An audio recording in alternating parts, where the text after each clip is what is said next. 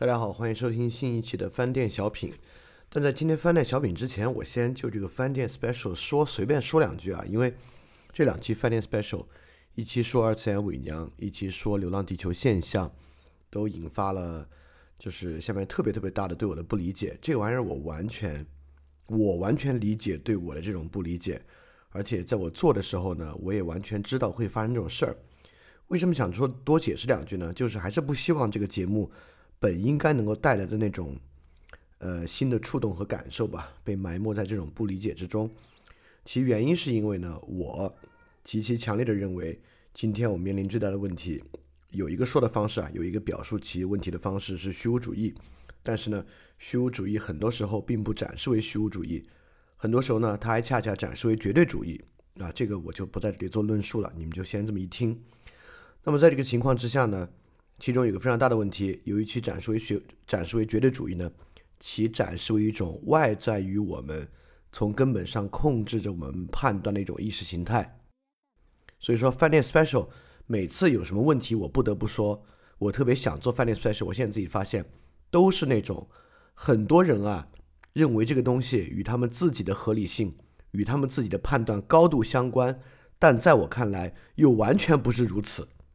在我看来，他们之所以会拥有这种判断、这种偏好，完完全全因为他们受到一个外面东西的钳制。因此呢，做饭店 special 就是想展示这种外在于你控制着你的决策和偏好，却被你自己认为是你自己原发于你自己的、属于你自己的偏好和乐趣的那种东西。当然，你也可能会说，那凭什么呢？就凭什么你敢来？指责具有这样东西的存在，对吧？那我没法回答这个问题。那我只想说，如果你听的时候能够促使你产生反省和警醒，把这部分发现从你身上拿掉，兴许你才能真正触碰到、感受到和你自己真实的你的自我的那个部分。所以，Find Special 是想做这个啊。所以在你听到很不爽的时候，当然。这这个我我也不敢说他就是忠言逆耳，反正这种话听着是很不爽啊。它促使你就像要把你的皮扒下来一样啊，就就是把你把一个跟你自己的这个这么深的一个趣味和偏好如此相关的东西，想把它揭开，然后非得说这个东西不属于你，这是别人强加给你的，当然会很痛。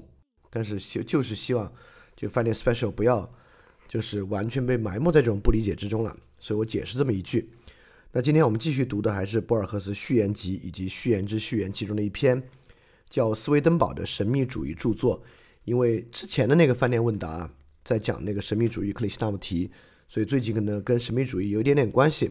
由于博尔赫斯就这个东西写了这么一篇呢，当然也值得一读。那我们现在开始。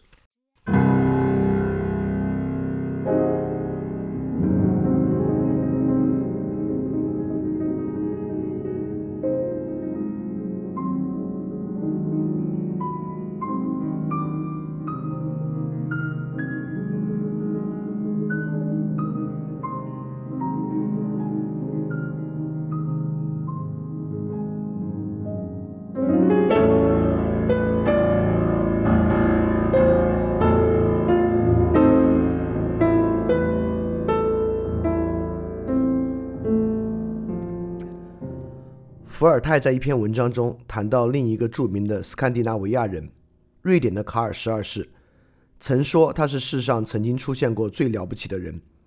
他使用语法上最高形式是不够谨慎的，因为他不能令人信服，只会引起无谓的争论。卡尔十二世是个军事征服者，像他那样的人还可以举出几个。我倒觉得，把伏尔泰关于卡尔的那句话。用在卡尔手下最不可思议的臣民伊曼纽尔·斯威登堡身上才颇为合适。爱默生1845年在一次令人赞叹的演说中，把斯威登堡列为神秘主义的典型人物。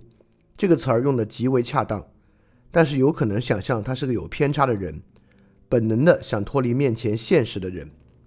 我始终不明白我们为什么把现实说成是面前的事儿。斯威登堡可一点都不像这种人。他走遍阴阳两界，清醒而勤奋，没有谁像他那样充分的拥抱生活，热忱的研究生活，理智的热爱生活，渴望了解生活。没有谁比这位有血有肉的斯堪的纳维亚人更不像一个隐修的僧侣。他去过的地方比红头发的埃里克去过的还要远得多。斯威登堡像佛陀一样谴责禁欲主义，认为禁欲主义使人困顿而无能。在天堂的一角，他曾见到一位隐士，这人生前很想进入天堂，一直寻求孤独和荒漠。这位深入天堂者在到达目的后，发现他听不懂天神的谈话。也不能深入了解天堂的奥秘。后来他得到允许，在他周围给他映射出一片荒野的幻影。现在他就像当初在城市时那样，每日苦苦修炼祷告，只是没有了对先前天堂的期盼。斯威登堡的父亲加斯帕尔·斯威德贝里是路德教派一位杰出的主教，热忱和容忍在他身上达到奇妙的结合。斯威登堡是一六八八年初在斯德哥尔摩出生的。他从小就想着上帝，常找机会和到他家造访的牧师交谈。凭信仰使灵魂得救，是路德所倡导宗教的基石。值得一提的是，斯威登堡却认为以行动使灵魂得救更为重要，因为这是信仰的可靠证据。这是个举世无双的人，他一个人顶好几个人。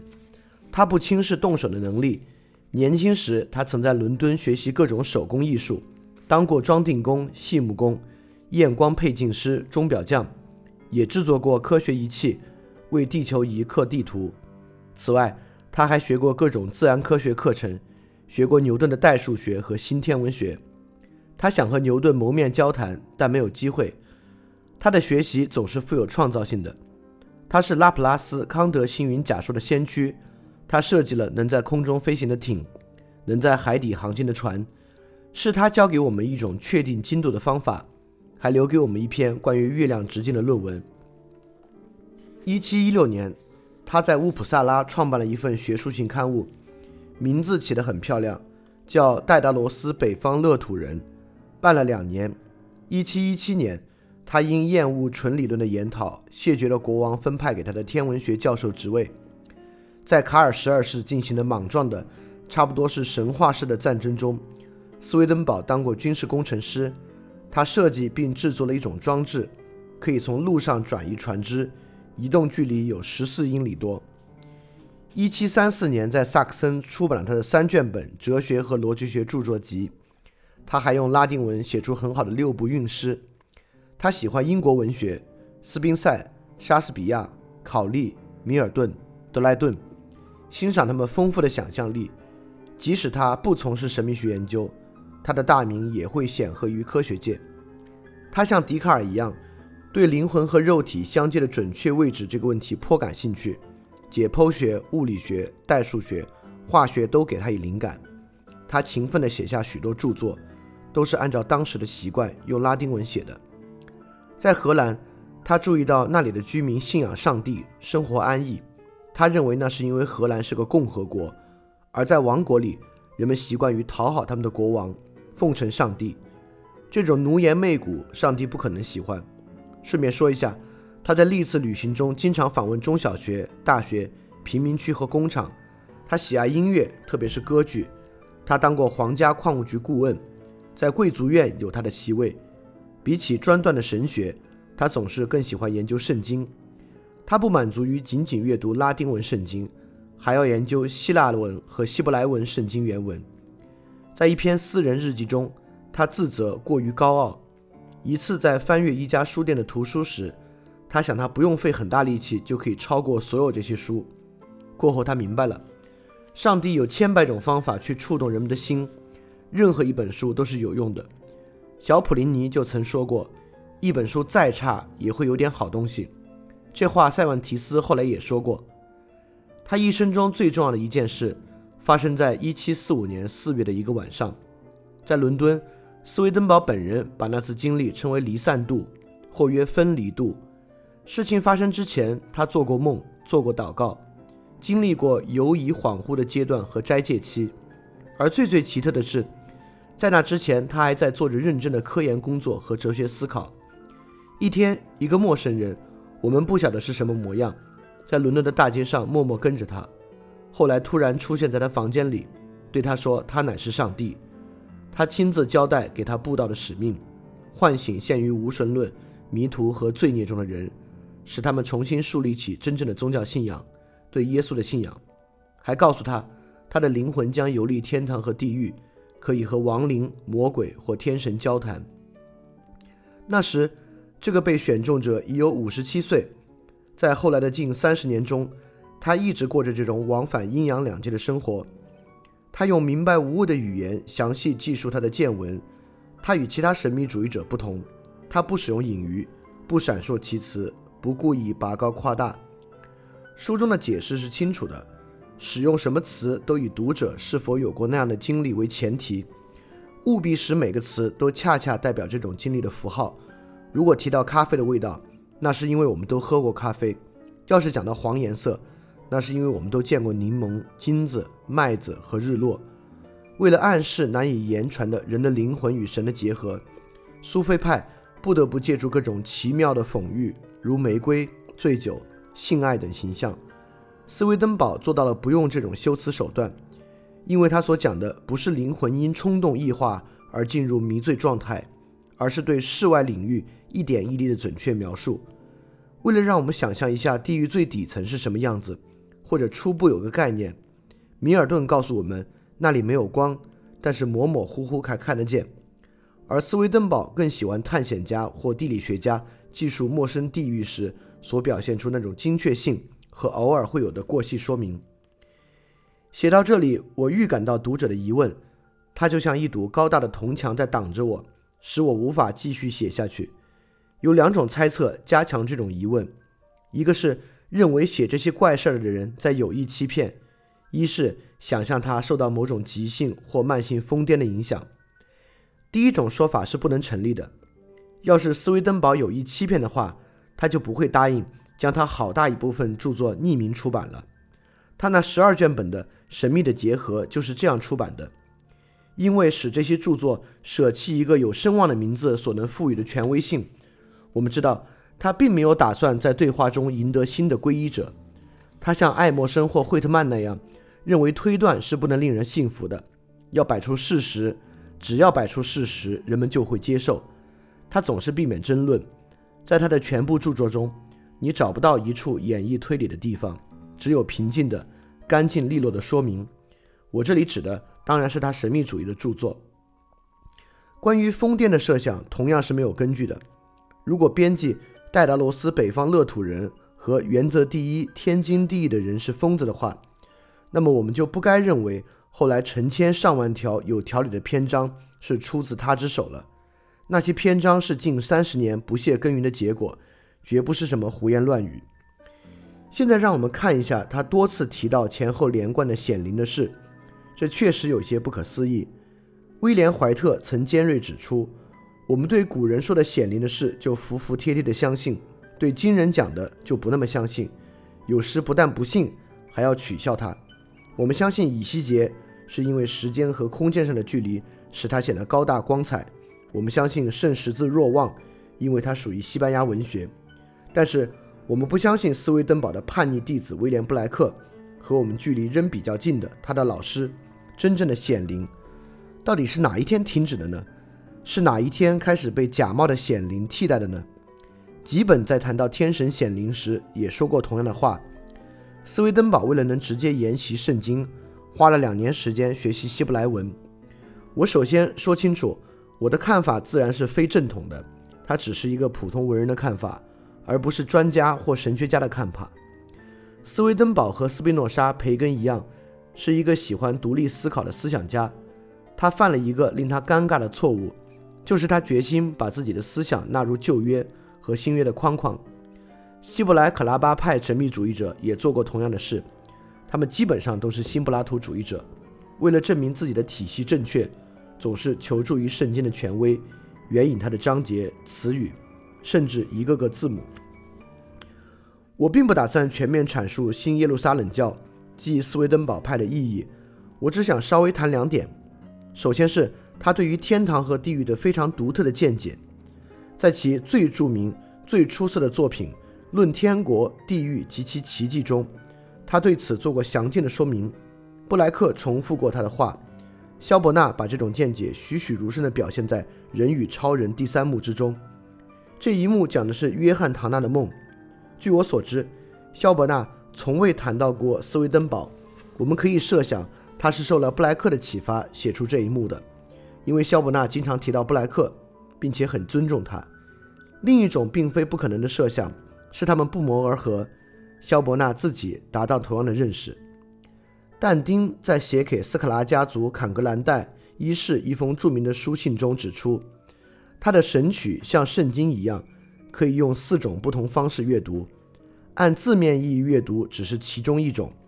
读者在欣赏对仗工整诗句的同时，还会得到不可磨灭的印象，那就是地狱的九个天、炼狱的九层台和天堂的九重天，正对应三种部门：惩罚部门、赎罪部门和奖赏部门。像让你心中满怀希望这样一些段落，更加强了这种区域划分的概念。是艺术的增强的，这一点正与斯威登堡所讲的世外归宿不同。在他的教育中，天堂和地狱不是地方，尽管人死后灵魂所去的，或者说所创造的天堂或地狱，在灵魂看来似乎是位于空间，其实那只是灵魂所处的环境，是由生前的一切所决定的。谁也没有被禁止进入天堂，也没有注定要进地狱。可以这样说，两者的门都是开着的。死了的人不知道自己已经死了，在一段时间里，周围还会投射出他们原来所习惯的环境和周围人们的幻影。这段时间结束后，才会有陌生人来接近他。如果死者是个坏人，那么他喜欢的魔鬼的面目和与魔鬼交往，很快就加入他们；如果是个好人，他会选择天使。在深入天国的人看来，妖魔的领域到处是沼泽、洞穴、烧剩下的茅屋、残垣断壁。妓院和酒馆，被罚入地狱者没有面目，或者面孔残破不全、凶神恶煞，但是他们自认为还很漂亮。他们把使用暴力互相仇恨看成是快乐。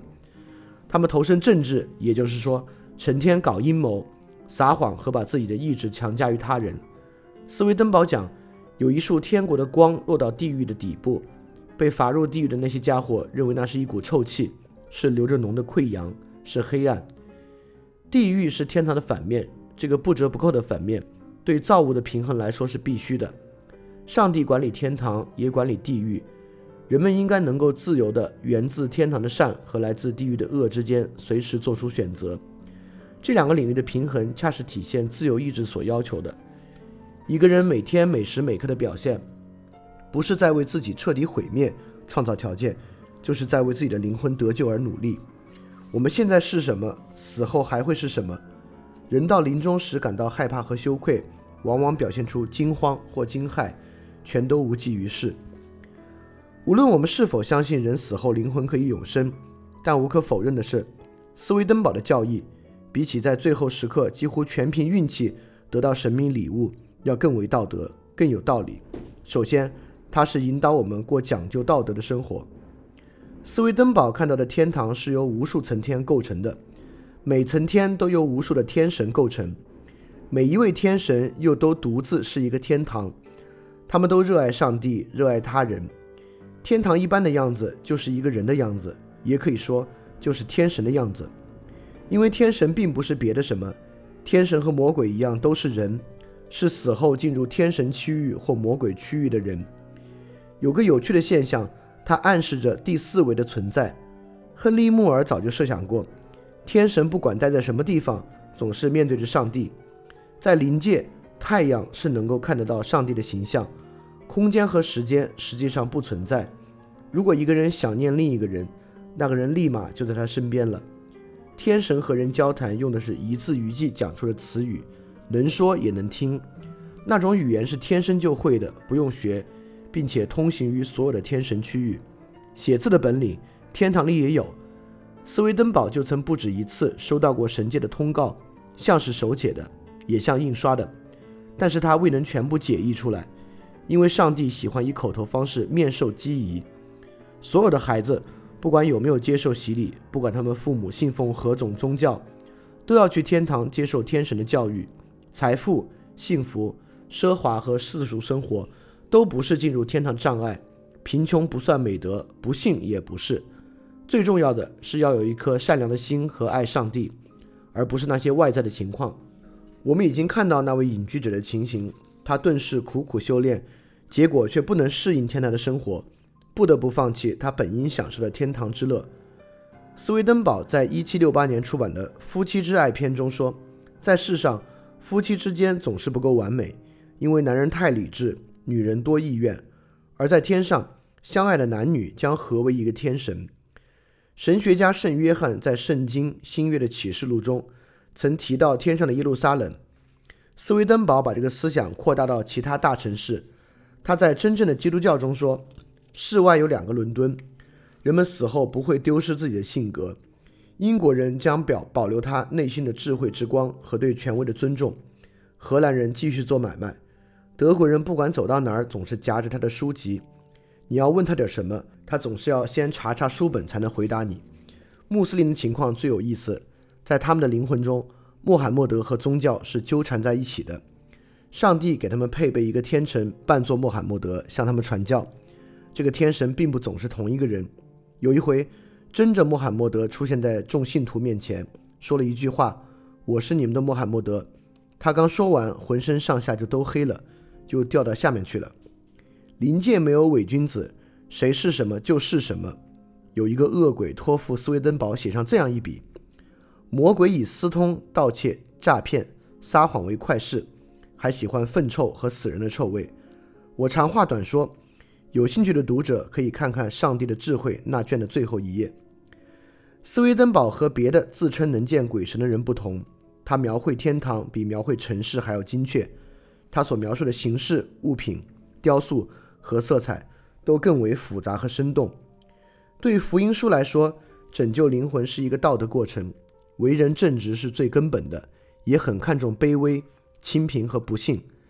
在为人正直这项要求之外，斯威登堡又加上另一条：要聪明。这是以前任何神学家都不曾提到过的。这里，我还要提提那位禁欲主义的苦行僧。他不得不承认，他不配与天神进行神学谈话。斯威登堡所说的无数层天，充满着爱和神学。布莱克说过。傻瓜再圣洁也进不了天国，脱去你们圣洁的外衣，穿上智慧的行头吧。他说这话只不过是以简洁讽文的形式表达了斯威登堡的深刻思想。布莱克还进一步指出，光是聪明和正直是不够的，拯救一个人还需要第三个条件，成为艺术家。耶稣基督就是艺术家，因为他教育人们用寓言故事和比喻，而不是靠抽象和说理。我还想谈一下关于对应意义的说法，要不要谈这个问题？我本有些犹豫。我想多少勾勒一个轮廓吧，哪怕不够全面，有些粗浅的。因为在很多人看来，对应意义是我们所进行这个话题的核心。中世纪时，人们认为上帝写了两部书，一部叫《圣经》，一部称为《天地万物》。解释这两部书就成了我们的责任。斯威登堡就是从注释《圣经》开始的。他认为圣经每个词都有神圣意义，他甚至编了一份庞大的关于暗含意义的词汇表，比如石头代表城市的真理，宝石代表灵界的真理，星星代表神界的知识，马代表对圣经的正面理解，但也表示出诡辩对圣经的曲解，憎恶毁灭代表三圣一体，深渊代表上帝或地狱等等。该词典分析了圣经中的五千多个词汇。斯威登堡大概就是从解读圣经，转而解读天地万物和我们人类的。天上的太阳是灵界太阳的反射，而灵界的太阳又是上帝的形象。世上没有哪个生灵不是在神的不断启示下而生存的。德昆西读过斯威登堡的著作，后来他写道：“小事是大事的镜子，神秘的镜子。”卡莱尔说：“宇宙的历史是一篇我们应该不断阅读和书写的文章。”这文章。也写上了我们自己，我们自己就是神界密写体系里的密码和符号，它的真实意义我们并不晓得。这种叫人无法平静的猜想，在莱昂·布洛瓦的著作中比比皆是。卡巴拉派神秘主义者早就提到这个密写体系。谈论对应意义这种理论，令我提到希伯来人对圣经的神秘解释——卡巴拉。据我的了解和记忆。到目前为止，还没有人研究过其中的类同问题。圣经第一章上讲，上帝按照自己的模样创造人，这个说法意味着上帝具有人的形象。中世纪的卡巴拉派神秘主义者编辑了一本书，叫《创世之书》，他们宣称十个溢出阶段，或曰数，源自无法描述的神，可以把它想象为一种树的样子，或一种人的样子。如果说一切东西都在上帝那里，那么一切东西都在人这里。人是上帝在世上的反应。这样一来，斯威登堡和卡巴拉派神秘主义者都得出了微观宇宙的概念，也就是把人看作宇宙的镜子和减缩这样一种认识。照斯威登堡的说法，地狱和天堂就在人身上，人还包括行星、山川、海洋、大陆、矿物、树木、花草。吉藜、动物、爬虫、鸟类、鱼虾、工具、城市和建筑。一七五八年，斯威登堡宣布他在前一年曾看到最后审判，地点在临界，时间恰在所有宗教信仰泯灭的那天。罗马教会正是在信仰开始走下坡路时成立的。路德倡导和威克里夫曾设想过的改革都是不完善的，多少带有异端色彩。另一个最后的审判则发生在每个人死亡的时刻，那是他一生的总结。斯威登堡1772年3月29日死于伦敦，伦敦是他非常喜爱的城市，也是上帝交代给他使命的地方。那使命使他一夜之间成为世上独一无二的人。他最后一段日子留下一些物证：一件旧的黑色天鹅绒外套，一把柄部样式很怪的剑。他生活简朴。一日三餐就是咖啡、牛奶和面包。仆人不分昼夜，随时听到他在屋中来回走动，一边走动，一边同他的天神谈话。一九六几年，我写下了这首十四行诗，名为《斯威登堡》。那人比别人高出一头，在芸芸众生中间行走，他几乎没有呼唤天使们隐秘的名字。他望着世人看不见的事物。火红的几何学，上帝的水晶宫殿，地狱欢乐的漩涡。他知道天国和地狱及其神话并存于你的灵魂。他像那个希腊人一样，知道岁月是永恒的反应。他用枯燥的拉丁文记下没有原因和时间的最后事物。斯威登堡神秘主义著作，博尔赫斯作序，纽约新耶路撒冷教堂。